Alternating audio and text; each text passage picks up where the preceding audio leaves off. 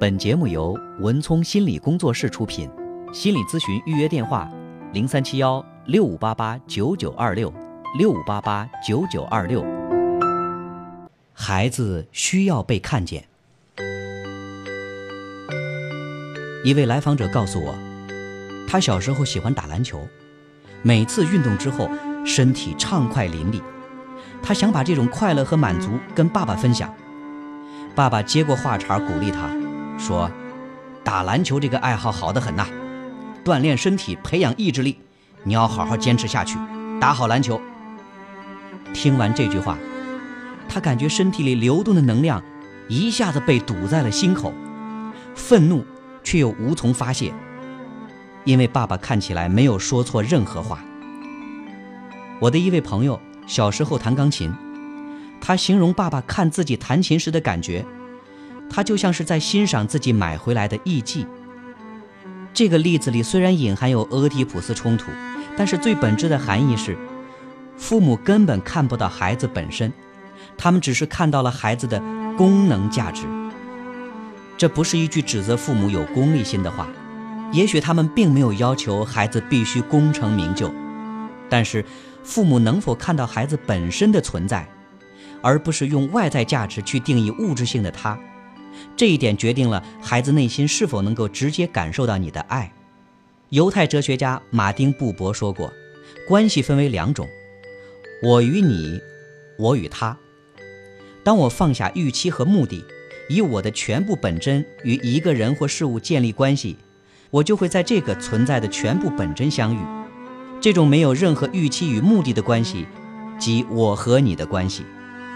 在马丁·布伯看来，我与你。”只是生命的瞬间，这种相遇的境界或许太高。作为普通人，我们至少可以学习做到去尊重孩子是一个独立的生命，而不只是父母的延续，更不是实现父母想象中功能价值的那个他。很多父母会说，孩子应该按照一个正确的人生方式去生活。我要求他和我想象中的一样，是为了他好，是有道理的。这样想的父母可以反思一下自己的人生。当你的父母也这样对待你、要求你时，你活得精彩吗？你的人生是快乐绽放的吗？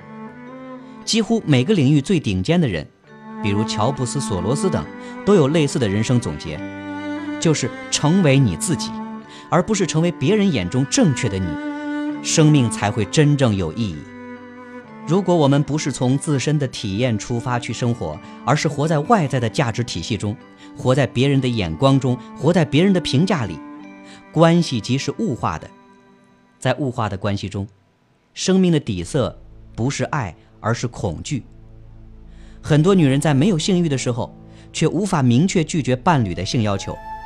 如果拒绝，心里就会产生很深的内疚感。这种心理并不是我们一般所理解的自我价值感低。